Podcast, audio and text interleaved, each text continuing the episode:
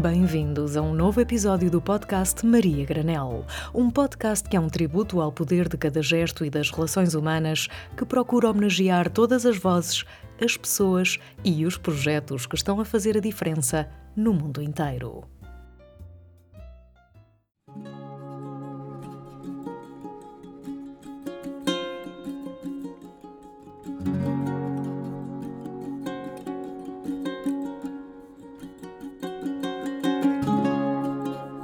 André Snow nasceu e cresceu na Alemanha. Foi como turista que descobriu Portugal, apaixonou-se pelo nosso país e em 2019 mudou-se para cá.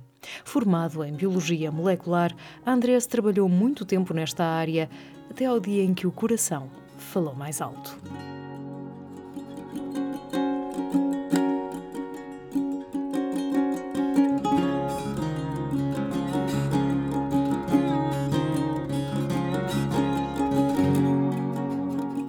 Why Portugal? Because I went uh, to Portugal several times in holidays, like over the past seven years, I think.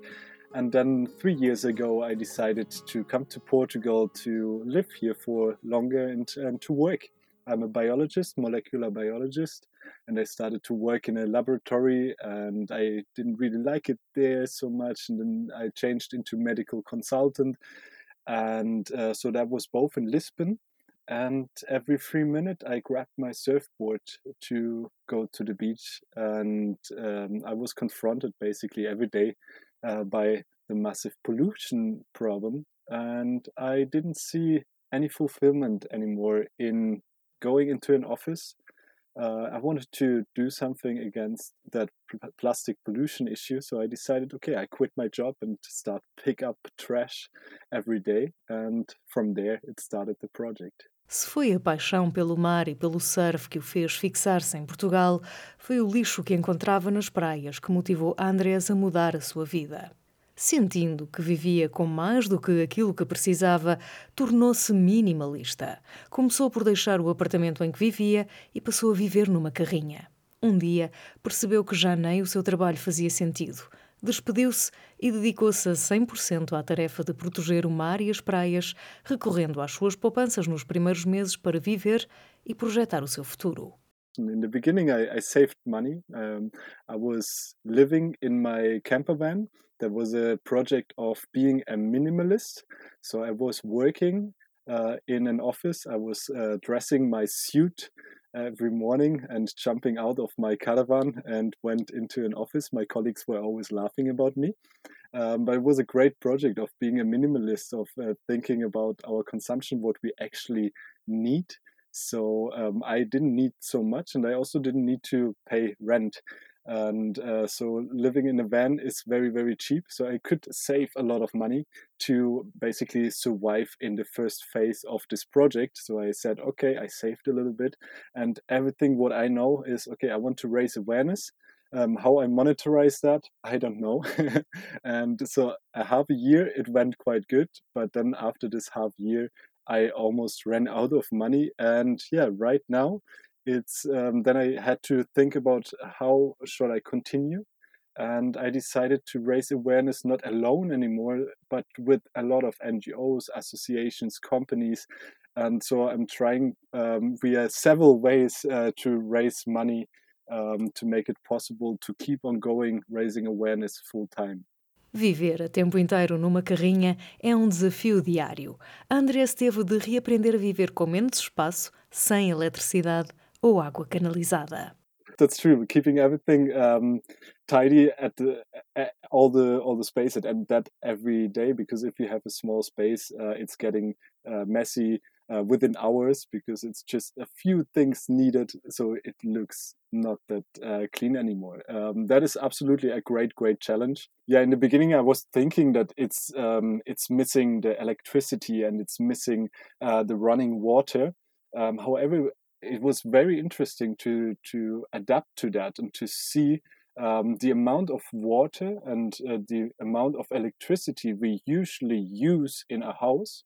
And if we go into uh, a van and just like experience that journey for a while we realize ah, okay maybe it's also possible with a five liter canister of uh, water to have almost two showers. And um, without almost any um, electricity, it's possible to even start a project like a Trash Traveler project, and um, it's it's possible. So um, you see everything from different um, angles, and you realize what how much we are using in a house and how much is actually needed. Because if we adapt, um, it's quite possible to reduce quite a lot. Toda esta experiência tornou Andreas uma pessoa minimalista. Deixou de comprar roupa e ganhou consciência de todo o plástico de utilização única que consumia numa simples ida ao supermercado. First, actually, everything, yeah, materialistic things. Um, I I started to to not buy clothes anymore, uh, and only if something is broken, then yeah, if you can't repair it, then you can uh, seek an alternative for it. Um, we tend to have, or our our society has the the urge to always buy something what is not really needed, and we have a full closet of of clothes. Um, so I, I think this over uh, consumerism of of clothes is quite um, easy to reduce if if we understand we don't have to fit uh, every kind of trend which is which is going on. Um, that would be one part for me. What what brought me into that, um, into even a more minimalist um, lifestyle, was the packaging amount. What I seen, um, I had in the beginning uh, an apartment also in Lisbon, and um, yeah, I was not focusing so much on the packaging, but um, I was seeing the the trash amount to produce, and then also moving into a van, I needed to have a smaller bucket yeah trying to to reduce the amount of packaging which is very very hard but uh, one step at a time it's it's possible to find uh, ways how to reduce it. Yeah just re- reusing your containers and bringing them and everywhere uh, where you go. Um, that is one way of of reducing that amount what you, what we are producing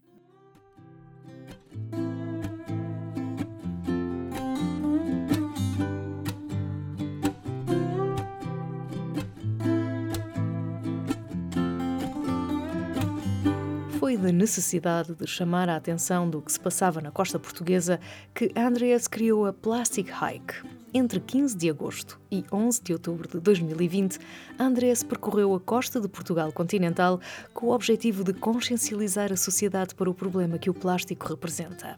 Ao longo de 58 dias, Andreas percorreu 1152 quilómetros, os 832 da costa portuguesa e mais 320 adicionais, e recolheu mais de 2 toneladas de lixo das praias por onde passou.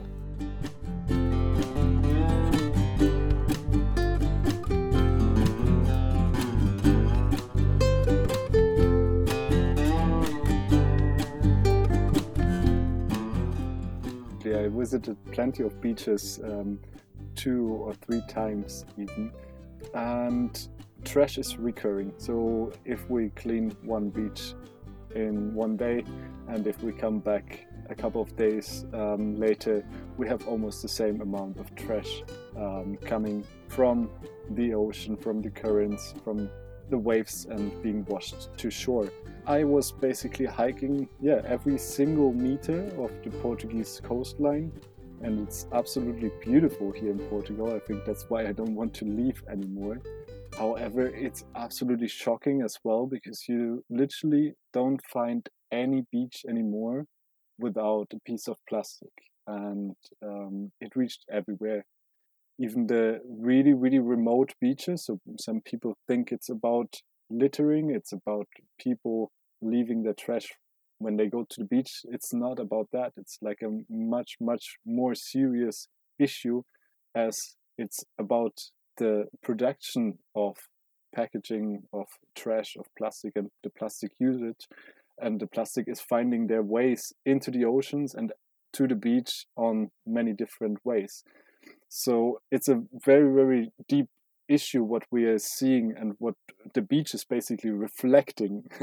It's a mirror um, for our our consumption habits and for our system Therefore, if you are walking into uh, Costa Vicentina where you don't have a village close to that beach and you find the, the beach absolutely polluted, then you really start doubting humanity. And for me, sometimes those beaches are, are very, very sad and it's, it's opening eyes um, because some beaches look like those crazy polluted rivers or beaches in Asia. And I would challenge everybody who is uh, listening to this episode uh, if you're going to the beach and enjoy it, go for a little walk, go for a little hike, maybe two or three kilometers sometimes away from the municipality beach is enough to see a totally different and quite sad reality because the municipality beaches are cleaned to make it nice for the tourists and for the locals. However, if it gets further away from them, then nobody's caring about it, but then the reality arises. And uh, that is for me very shocking and it's also quite shocking to see like yeah if you clean clean a beach quite quick after after it after a couple of days it looks almost the same. So it's very very alarming Para Andreas, a solução para um planeta sem plástico passa por aumentar o consumo a granel e reduzir o número de embalagens que produzimos. São mercearias como a Maria Granel que podem ajudar a fazer a diferença e ajudar também os consumidores a compreender a necessidade de termos um consumo livre de plásticos de utilização única. What we are seeing with this movement of um, those bulk stores uh, popping up in so many places, uh, this should will uh, will need to be applicable for for for supermarkets for big chains in my opinion as well to make it publicly very very easy to remove and like decrease the amount of packaging we need and to make it actually affordable for for everybody. In uh, in a future world i would love to see a world without uh, without packaging and i would love to see also a fishing industry without plastic nets and um, or a little bit more of a responsibility uh, to what you're using in your daily life uh, is basically affecting um, our nature and that's what we're seeing at the beaches. It's like a, vast amount of of fishing gear so there needs to be a, an an action of the fishing industry to take care of that trash. Yes so it's from from two sides and uh, we have a lot of people caring in in Portugal, we have many, many NGOs, associations, initiatives, and environmentalists in here, and that's uh, very, very beautiful to see. And that was the, the main main goal of the project last year of walking the whole coast to see and to learn together with other people. And if everybody is doing their part, if everybody is even trying um, to to at least try the best uh, to do, nobody has to be uh, perfect because it's it's very very hard uh, nowadays to be uh, a, a perfect consumer um, to uh, to take care and to not produce something what could eventually harm uh, the environment. However, if so many people are doing something together, then the pressure is getting that high that also the system, a systematical change, will need to be implemented and that includes the big supermarkets the big the big shops basically to to also make a change. And basically the producers behind all those brands need to come up basically with um, sustainable uh, packaging solutions. And uh, in in the optimum in my opinion is also refill solutions.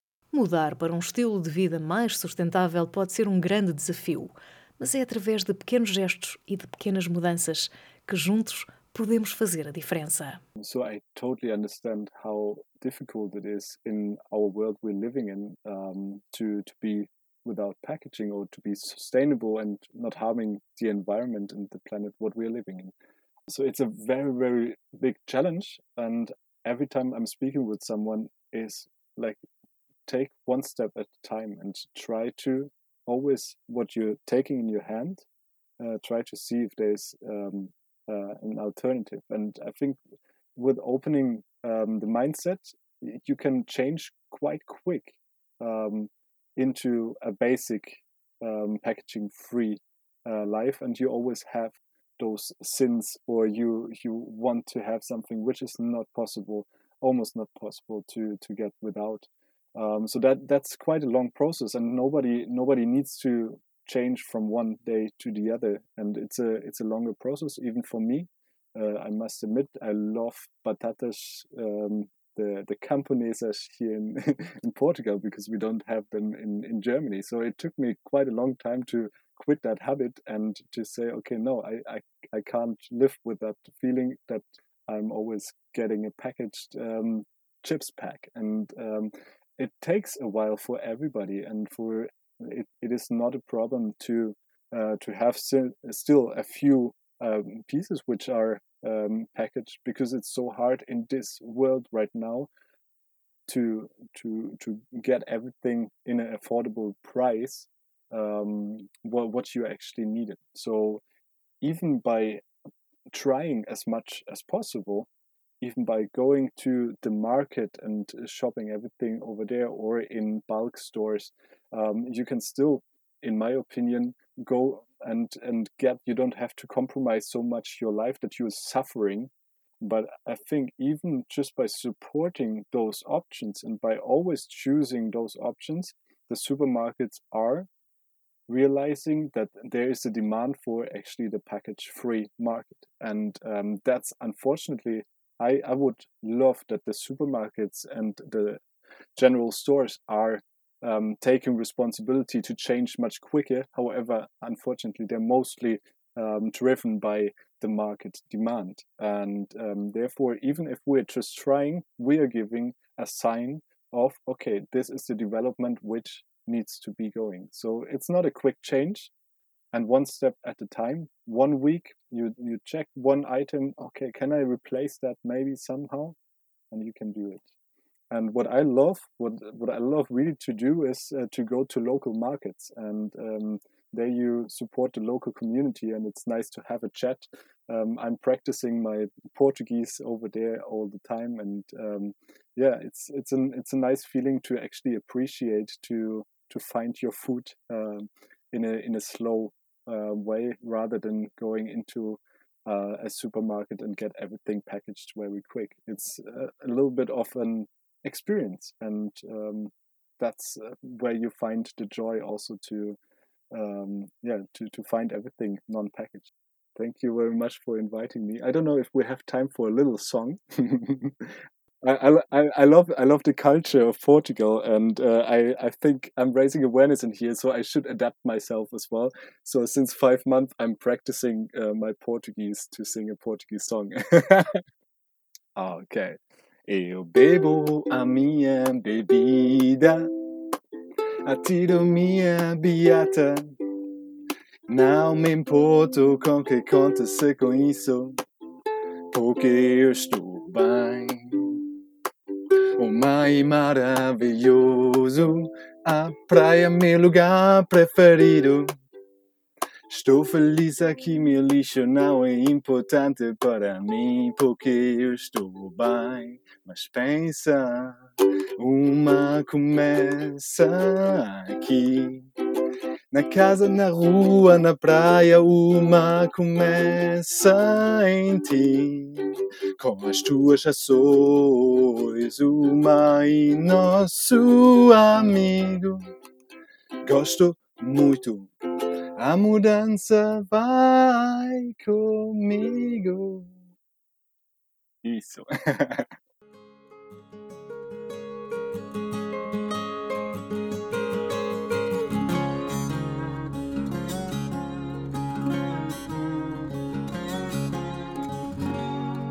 No verão de 2021, a Andrés volta à estrada para apresentar o documentário The Plastic Hike. O documentário resume a viagem de 2020 pelo nosso país e junta outras atividades para consciencializar a população para a poluição provocada pelo plástico. Fiquem atentos.